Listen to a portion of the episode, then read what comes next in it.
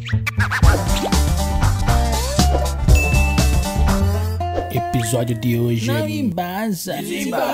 Fala pessoal, tudo bem com vocês? Pra quem não me conhece, eu sou o Bassani e você tá no canal Desembaçando. E o vídeo de hoje vai ser só pra gente bater um papinho sobre algumas coisas que aconteceram durante essa semana e falar pra você o negócio tá louco. Mas antes eu queria saber, como é que você tá aí nessa quarentena? Tá ficando em casa? Tá usando máscara? Comprou o teu álcool gel? E o papel higiênico? Não, porque falou de pandemia e o brasileiro correu comprar papel higiênico. Eu acho incrível essa capacidade que o brasileiro tem de se preocupar primeiro com o cu dele. Ah, porque as pessoas que se fodam, né? É, o negócio é meu cu. Tá tudo zerado? Tá cuidado? Tá bonitinho? Tá lavadinho? Tá cheirosinho? Tá bonito. Mas o melhor de tudo não é isso, né? Passou essa loucura de quarentena, agora as cidades vão poder voltar ao normal. Mas tem que usar máscara, álcool gel, luva, tudo isso para se proteger contra o vírus. Não, porque é lógico, né? Passou agora a quarentena, né? O vírus é outro, né? Não é o mesmo. O vírus do começo da quarentena era um e o do final da quarentena é outro. E o motivo de parar o comércio foi isso, né? Era muito mais forte o vírus no começo. Agora não. Agora passou a quarentena, tá de boa. Vamos que vamos. Segue. Sabe o que aconteceu? Simplesmente fuderam com o comércio brasileiro. Fuderam com o comércio mundial. Tá na cara que esse negócio é uma coisa complicada de resolver. Por que, que não tomaram essas medidas no começo, gente? Era só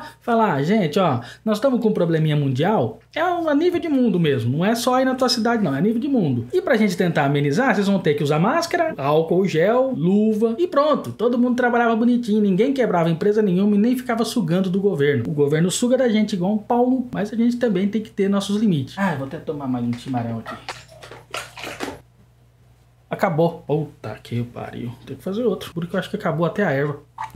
Mas ainda tá bom. Bom, quarentena também, né? Quem andou, acho que cinco minutos na rua, viu que só tinha velho. E velho é um bicho teimoso, gente. Se querem fazer qualquer coisa para não dar certo, é só combinar com velho. É, porque eu tenho corpo atlético, eu sempre vivi assim. Não, você é velho e teimoso. Não tem nada de atlético, muito menos de saúde nisso aí. É velho e teimoso. Eu só espero agora que comece a voltar as coisas ao normal, né? Porque eu tenho empresa e falar para você, ficar um mês parado sem faturar é tenso. Agora eu não sei como é que vai ser daqui para frente. É contar com o governo. Você ajuda, né? É difícil pra caralho. Bom, mas vamos falar um negócio pra vocês aqui. Eu tô lendo um livro, aproveitei para ler um livro nessa quarentena, O Pai Rico e o Pai Pobre. Quem ainda não conhece, quem eu não terminei de ler ainda, mas eu já ouvi, eu tenho um audiobook dele no YouTube. Eu já ouvi quase todo, mas eu comprei o livro porque no audiobook lá parece que, não sei se eu não lembro, mas algumas partes aqui eles acabam pulando. Não sei se é para não ficar muito grande ou eu porque eu esqueci mesmo. Mas ó, o livro realmente é espetacular. Ele faz você ver a, a sua vida financeira, a sua, a sua prospecção de vida diferente do que você vê agora. Eu não acreditava até ouvir, depois eu comprei o livro e realmente a gente é educado para seguir o padrão que a gente já vem de família. Por exemplo, ah, eu comprei um carro. Aí você olha aquele carro e fala assim: "Poxa vida, tanta gente passando fome e eu aqui comprando um carro". É uma sensação de culpa tão idiota que você tem essa sensação pelo fato da criação que você teve. E isso é errado. Se você tá trabalhando, tá lutando para ter aquilo, claro que é válido você ter aquilo, você comprar aquilo, você realizar o seu sonho. Tinha uma história, um professor meu me contava. Ele falava assim: "Sonho de pobre é pobre. Por isso que o pobre continua pobre. Por exemplo, o cara mora lá numa casinha de barro, telhado de folha, e aí um dia ele sonha em ter uma casa com telha mesmo, telha normal. Quando ele consegue esse sonho, ele estagna. Beleza, realizei o meu sonho da minha vida. Só que esse sonho dele também era pobre. E o rico não. O rico ele tem lá uma, sei lá, um carro novo, ele sonha no ano que vem, ou no final desse ano, ou mês que vem, já ter outro carro novo, trocar aquele antigo por outro. Vocês estão me entendendo? Às vezes não é nem a questão, ah, o cara é rico porque ele é inteligente. A a pessoa é pobre porque não teve condições. Bom, esse livro aqui, Pai Rico e Pai Pobre, mostra que não é bem assim que as coisas funcionam. Tudo na sua vida é baseado naquilo que você sonha em ter. Se o seu sonho for pobre, você vai ser uma pessoa pobre. Se você tem sonho de ser rico, você vai ser uma pessoa rica. Tudo depende do seu esforço. A gente sabe que quando o sonho é humilde, não precisa muito esforço, a pessoa realiza aquele sonho. Agora, quando o sonho é ter uma mansão, ter uma casa boa, ganhar bem, é difícil. Então depende muito da vontade da pessoa pessoa conquistar aquele sonho. Então vale a pena, eu tô lendo, vai mudar o meu mindset. Bom, só faltou agora eu falar, ai, me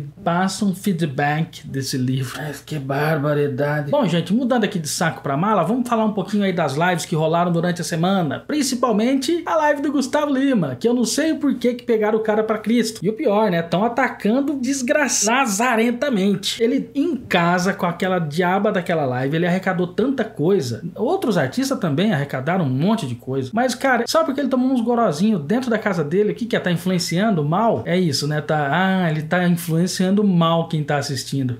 Se, será que eu preciso citar tudo que tem de mal na televisão aqui? Eu, não, né? Não preciso. Mas se você fizer uma alta análise aí agora, a primeira coisa que vem, por exemplo, na sua cabeça é BBB. Daí para baixo é a lixaiada que tem. E essas coisas nada incentiva mal. Tá bom, tá certo e a Bíblia tá errada. E tem aquela galera, né, entrando no Twitter do Gustavo Lima. Ah, faz uma live na hora da eliminação do Big Brother. Gente, tem uma coisa que não adianta bater de frente, é com quem tem muito poder. E a Globo, não adianta a gente querer falar, ah, vai quebrar. Não, eles têm muito poder. Eles têm poder de pôr quem eles querem na presidência, tirar quem eles querem da presidência. Eles têm poder de fazer qualquer um ficar famoso. Eles têm poder de jogar a pessoa na lama. Basta algumas notícias, algumas matérias. Não precisa muito. Aí você vem falar para mim, ah, mas eu não assisto a Globo. Eu nem sei o que passa na Globo, sabe? Você tem certeza que você tá sabendo o que tá passando o Big Brother. Aposto com você que você sabe os horários dos jornais, sabe nome de novela. Agora eu te pergunto, fala para mim se você já assistiu ou se você sabe ou lembra o nome de alguma novela da Record. Não vai lembrar. Fala um programa da Band. Você vai falar da Band aí do Boechat lá que morreu. Fala algum programa para mim do SBT que não seja Passo ou Repassa ou Roda Viva, não sei como é que é o nome lá também, que ó, pra você ver, eu já não sei, tô falando pra você e eu também não lembro. Não adianta, os caras são gigantes. Aí como que um Gustavo Lima, cara, que é um músico, ele precisa, ele é profissional, ele precisa dessas emissoras, ele precisa da mídia para poder divulgar o trabalho, vai bater de frente com a Globo. Você acha que o cara vai fazer uma live no horário de um BBB, final de BBB? Não vai, ele não vai bater de frente. Ele tem que se posicionar como ele tá fazendo aí nas redes sociais, agradecendo quem tá apoiando ele, pedindo desculpa para algumas pessoas e assim vai. É, é, cara, é um jogo de marketing, querendo ou não. Ele precisa se manter onde ele tá.